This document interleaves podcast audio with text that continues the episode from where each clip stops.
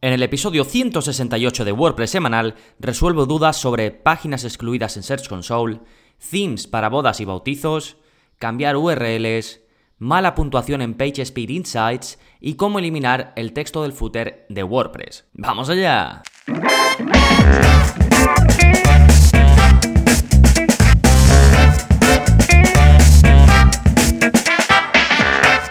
Hola, hola, soy Gonzalo de Gonzalo Navarro.es y bienvenidos a WordPress Semanal, el podcast en el que aprendes WordPress de principio a fin porque ya lo sabes, no hay mayor satisfacción ni mejor inversión que la de crear y gestionar tu propia web con WordPress. Y hoy voy a responder a esas dudas que os surgen cuando precisamente estáis gestionando vuestras propias páginas web o incluso webs de clientes, si es que os dedicáis pues a esto de hacer webs para otros. Y van a ser cinco preguntitas, como ya os he comentado, son bastante variadas, así que espero que aunque todas no se apliquen a vuestros casos, pues que os sirvan para sacar algún aprendizaje o algo de utilidad. Pero antes, como siempre, vamos a hablar de las novedades que está pasando en gonzalonavarro.es esta semana, pues como cada semana tenemos un nuevo vídeo de la zona código, ya sabéis que salen todos los martes y que son parte de el área para suscriptores. Tenéis los cursos, los vídeos de la zona código y el soporte personalizado conmigo. Y este vídeo, el, último que he publicado, que es el vídeo 119, va sobre cómo crear un slider solo con HTML y CSS.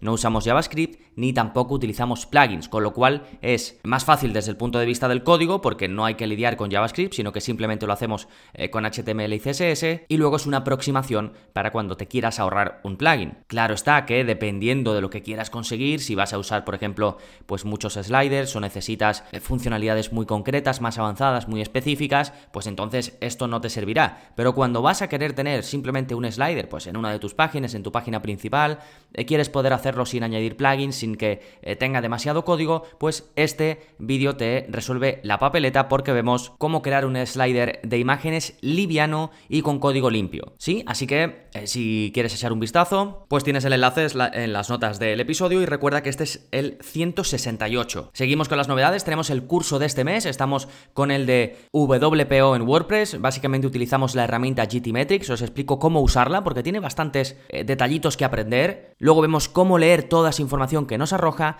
y vamos en las eh, siguientes clases pues vamos optimizando todo lo que se pueda. Este curso complementado por ejemplo con el curso de velocidad en WordPress, pues básicamente eh, tienes todo lo que eh, se pueden necesitar en términos de WPO, en términos de optimización del rendimiento web, ¿sí? Así que todo esto en la parte de enlaces y recuerda que como este es un episodio de preguntas y respuestas, pues va a ir cargadito de enlaces, en concreto tienes nueve puntos en la parte de enlaces, incluso en alguno de esos puntos hay más de un enlace, o sea que eh, este es un episodio de esos que te recomiendo ir directamente a la web, si vas a gonzalonavarro.es barra podcast y te vas al episodio 168, pues ahí vas a tener eh, todos los enlaces que por supuesto iré comentando también a lo largo del episodio. ¿Sí? Fantástico. Pues antes de empezar eh, con el tema central, vamos a ver el plugin de la semana, que es para tener un anti-spam sencillo pero efectivo. El plugin se llama Anti-Spam B y te permite evitar al máximo el hecho de que recibas spams en los comentarios de WordPress. Eh, cuando lees, digamos, la descripción que te ponen en la página del plugin, pues ellos se enorgullecen de eh, no tener anuncios, de ser gratuitos y además de cumplir con el RGPD. Es decir, no cogen tus datos y los usan, pues no lo sé, para vendérselos a otra empresa o incluso para, ello, para ellos hacer eh, campañas de marketing.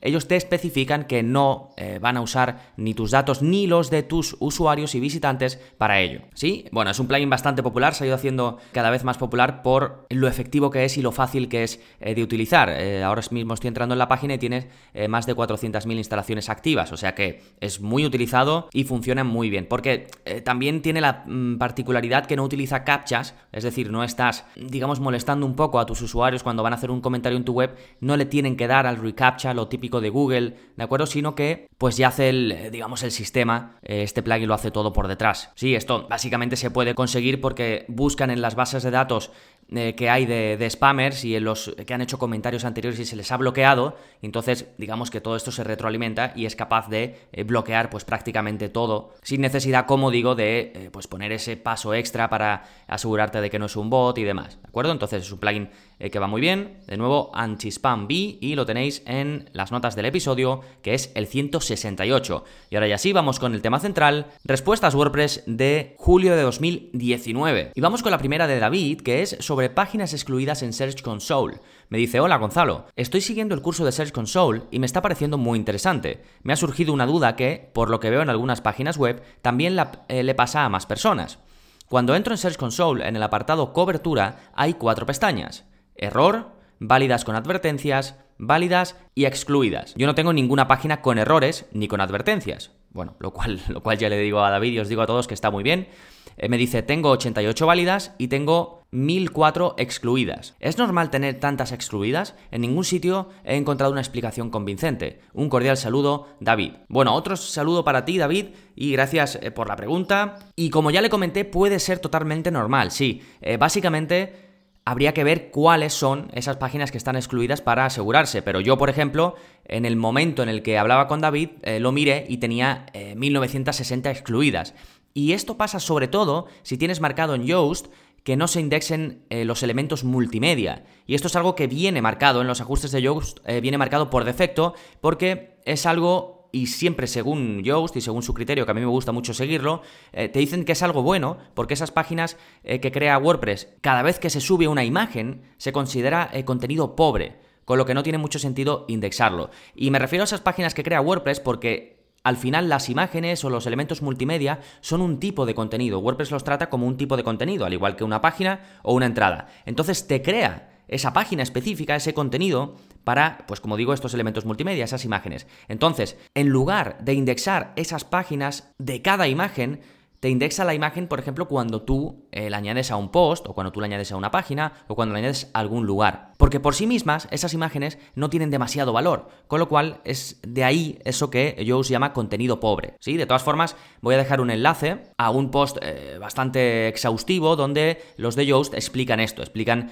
todo este tema de las imágenes, cómo funcionan en WordPress y por qué ellos, que toman muchas decisiones por nosotros, en términos de los ajustes, las que ellos consideran que hay que tomarlas sí o sí, ya en los ajustes nos las ponen por defecto. Y este es uno de esos casos y explican en el post el por qué, por qué lo hacen así. ¿sí? Eh, bueno, luego seguí hablando con David y me dijo que efectivamente la mayoría de estas eh, páginas excluidas eran de las imágenes y también las del feed, ¿sí? cosa que también es eh, totalmente normal. Así que si esto te pasa, pues mm, ya te digo desde aquí que no debes preocuparte, que es algo normal y es lo que debes esperar. Fantástico, dejamos la pregunta de David y vamos con la de Mabel, que es sobre elegir themes para bodas y bautizos. Bueno, y alguna cosita más que ahora veremos. Me dice, hola, ¿qué plantilla me aconsejas? Vendo estampitas de comunión, bautismo, de casamiento, souvenirs. Me gustaría que pueda personalizarlo con fuentes y colores, etcétera, que sea responsive, que tolere WooCommerce, que pueda ponerle una galería de imágenes o ponerle un slider. Y me dice, ¿mucho? ¿Habrá algo mal? Mil gracias. Espero tu respuesta. Cariños. Bueno, em, eh, gracias. Eh, Mabel, bueno, básicamente me pregunta sobre em, esta típica pregunta de qué theme usar. Y bueno, lo primero que hice fue remitir a Mabel a un episodio del podcast en el que, bueno, tengo varios, tengo bastantes contenidos a este respecto porque es un tema eh, que genera mucho interés, que genera muchas dudas, siempre es algo importante la elección del theme y, sobre todo cuando se empieza, pues no se sabe muy bien por dónde ir. Entonces, además de tener pues muchos contenidos como digo en el podcast, cuando rehice el curso de WordPress intermedio, que en ese momento aún eh, no estaba, cuando hablé con Mabel cuando me hizo esta pregunta, eh, pero ahora sí que está disponible para todo el mundo. La clase 2 del curso de WordPress intermedio se llama tipos de themes y cuál elegir según tus objetivos. Y bueno, si estás empezando empezando del todo, te recomiendo la clase 4 del curso de WordPress básico, porque ahí hacemos una introducción a pues los themes, los tipos de themes que hay, cómo elegirlos y demás. Pero luego en la clase 2 del curso de WordPress intermedio vamos más allá. Nos salimos un poco de eh, cómo buscar los eh, themes dentro del directorio de WordPress y ya empezamos a profundizar en cómo puedes escoger un theme eh, en función del camino que quieres seguir y siempre teniendo en cuenta, por supuesto, unos estándares mínimos de calidad. Sí, de verdad, son clases que recomiendo mucho porque eh, te, cambian el, chip en cuanto a, cómo afrontar la elección de un theme. Pero luego, de todas formas, eh, le recomendé a Mabel, pues em, le dije que si aún no había decidido, digamos, el marco que elegir, que por ejemplo había algunos themes de Genesis eh, con una temática así, pues digamos, themes más elegantes, más finos, algunos incluso he pensado para el público femenino, y le recomendé o le puse el enlace a cinco themes de, de, Genesis que me parecían que podía estar muy bien para un poquito la temática y lo que ella eh, me había comentado, así que también os los pongo es el enlace 5, en la parte de enlaces, en la parte 5 tenéis pues justo enlaces a 5 themes eh, diferentes, eh, como digo, un poquito de esta temática, ¿de acuerdo? Eh, van con enlace de afiliados estos, ¿eh? Estos de Genesis, para que, bueno, lo sepáis y si os interesa alguno, si lo hacéis por mi enlace de afiliado, pues ahí me echáis un cable y si no, pues bueno, no pasa nada.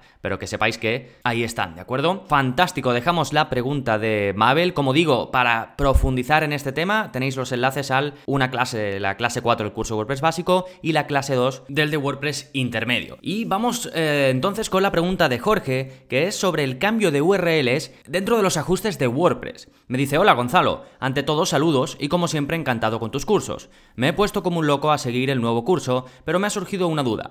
He cambiado la URL para que Search Console siga esta dirección concreta. Y bueno, me pone eh, https suweb.com. Esto es cuando saqué, eh, hago un pequeño inciso, cuando saqué el eh, curso de Search Console, que fue un curso que de hecho acogisteis muy bien y, os gustó mucho porque es súper práctico, hacemos estrategias muy concretas para mejorar en el SEO. Si no lo habéis hecho y estáis suscritos, os lo recomiendo. ¿eh? Bueno, sigo con, con la pregunta de Jorge. Me dice, ¿debo cambiar también la URL en WordPress? En ajustes aparece como https dos puntos barra barra www. Y ya suweb.com. Y esto eh, me dice que es tanto para las direcciones WordPress URL y sitio URL, que digamos si vas a ajustes generales, eh, digamos son las dos, eh, los dos campos que tienes para rellenar. Que bueno, salvo que tengas tu instalación de WordPress en un subdirectorio, pero el dominio sea el principal, siempre deben coincidir estas dos, ¿de acuerdo? Por norma general eh, van a coincidir. Pero bueno, en cualquier caso, la clave aquí está en que Jorge puso en Google Search Console em, eh, como su URL principal o su dirección principal la que no lleva las tres W, sin embargo en WordPress eh, tiene puesto como que la principal es la que lleva las tres W y me dice si debe cambiarlo, ¿sí? Y bueno, luego me ya termina el email diciéndome, eso es todo de momento, ahora estoy con lo de Schema, he pensado añadir los datos de mis dos libros que anunció en la página sobre mí. Gracias, gracias, gracias.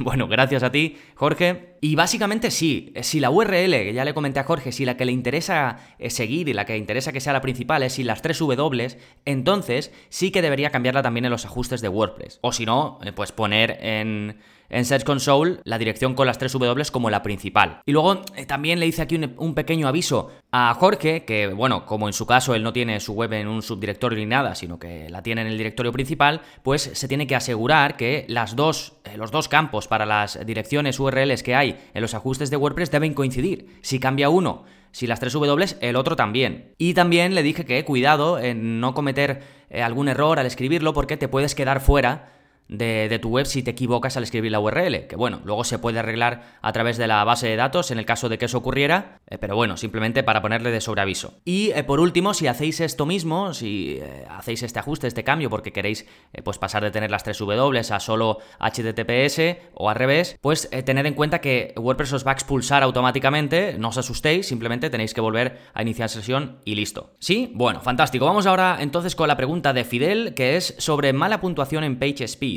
Me dice, buenas Gonzalo, a ver si nos puedes echar una mano. No sé si te acuerdas, recordarte que somos diseñadores, llevamos muchos años, unos 25, pero tocamos poco código. Algo sí, pero no mucho. Y me sigue, me dice, recientemente he creado una nueva empresa, y bueno, me pone la URL, la tengo en SiteGround con el paquete GoGeek, compartiendo con unas 10 web más, pero ninguna de ellas llega a las 1000 visitas al mes. También me dice, tengo Supercatcher, Genesis, y creo que todo bien, pero no consigo una velocidad óptima en la web. Usaba Jetpack, que sé que no es una buena idea, por el tema de las estadísticas y porque me avisaba cuando la web estaba caída, pero lo he quitado y solo quitándolo he ganado un 20% de velocidad. Pero aún así tengo unos tiempos de carga muy malos. El resto de clientes que tengo en el GoGeek tienen el mismo problema. Velocidades de carga en PageSpeed de 50 de 100 más o menos. ¿Se te ocurre algo? Muchas gracias. Bueno, esto es una pregunta eh, de Fidel que es bastante común y seguramente pues algunos de vosotros sentáis identificados. Y eh, lo primero que eh, le comenté a Fidel, que es que por lo que vi yo, porque hice una prueba yo también en PageSpeed con su URL, que el tiempo de respuesta de servidor era bastante bueno. Es decir, en ese sentido, tenerlas en SiteGround les venía bien o les viene bien. ¿De acuerdo? Porque muchas veces vemos pues, unos resultados, eh, nos ponen una puntuación, vemos eh, un, ahí un rojo y ya nos asustamos, pero hay que ir analizando, que esto por ejemplo es algo que hacemos muy en detalle en el, eh, curso de, WPO, el curso que estamos este mes ahora mismo con él, y hay que ver de dónde viene, por qué es esa carga lenta, qué es lo que hace que sea así, y en este caso el hosting no es. De hecho el hosting, su servidor, que además tiene el plan dentro de los, eh, digamos que no son dedicados, tiene el mejor. Pero viendo, revisando, sí que vi que había un montón de cosas que se podían mejorar. Se podían mejorar las imágenes, eh, no tenía habilitada la compresión de recursos, algo que es bastante sencillo de conseguir. Y entonces le remití al curso de velocidad en WordPress, donde ahí pues solucionamos prácticamente todos los avisos que da PageSpeed. Pero en ese momento yo aún no había sacado el curso de WPO que vosotros ya, y bueno, y ya Fidel también lo tiene eh, disponible. Y si bien eh, con el curso de velocidad la mayoría de errores que le salían a Fidel los hubiese solucionado y el tiempo de carga eh, solo con habilitar la compresión, con optimizar las imágenes, ya hubiese bajado muchísimo y hubiese solucionado la mayoría de, problemas. Pero ya para entrar en, en, más detalles y ver de una forma un poquito más técnica la optimización de carga de la web, pues tenéis, como digo, el curso de WPO en WordPress, donde también explico cómo la puntuación de PageSpeed no es tan importante y sí son importantes dos factores fundamentales, el tiempo de carga en sí mismo de la web y el peso de la página. ¿Sí? Bueno, básicamente con esto em, me gustaría que os quedarais con que debéis mirar qué es eso que hace que cargue la web lenta. Si os fijáis, en la pregunta de Fidel, él estaba más o menos dando por hecho que era un problema del servidor. Y en este caso, es una suerte que no sea así, porque al no ser problema del servidor, pues ya no te tienes que cambiar de hosting, no tienes que hacer grandes cosas más allá de optimizar dos o tres detalles, encima usa Genesis porque encima quitó Jetpack, que es cierto que Jetpack puede mermar el rendimiento eh, web, con lo cual realmente retocando dos tres cosas se nota un cambio brutal en la velocidad a la que se va a entregar la web a tus usuarios. Así que la clave número uno, localizar dónde está el problema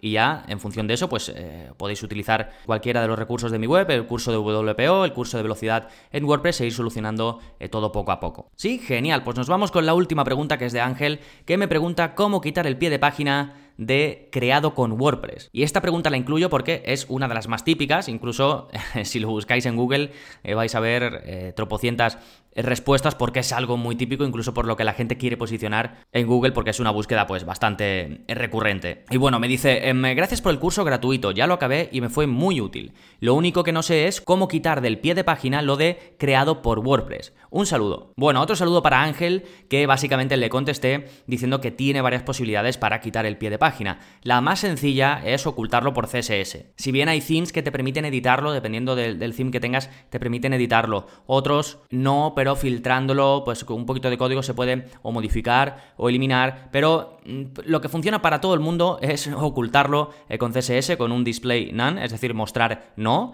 y os dejo eh, un vídeo de la zona código en el que explico cómo ocultar cualquier parte de tu web con CSS, que es algo que cuando no venís o no habéis tocado nunca código y lo descubrís, pues os dais cuenta de la utilidad que tiene. Y ya a partir de ahí me gusta porque seguís investigando un poquito más en temas eh, de CSS, que al final ir aprendiéndolo poco a poco eh, viene muy bien porque os da un control tremendo, así que os lo recomiendo. Bueno, eh, como digo, os dejo este vídeo de la zona código, os enseño a ocultar cualquier parte de vuestra web, incluido por supuesto el footer. Y luego os dejo otro vídeo que es uno de los más populares de la zona código, que es eh, cómo utilizar una extensión de Chrome para editar CSS sin escribir código, eh, que es el vídeo 22 de la zona código y en el que os comento de, cómo ocultar eh, cualquier elemento por CSS.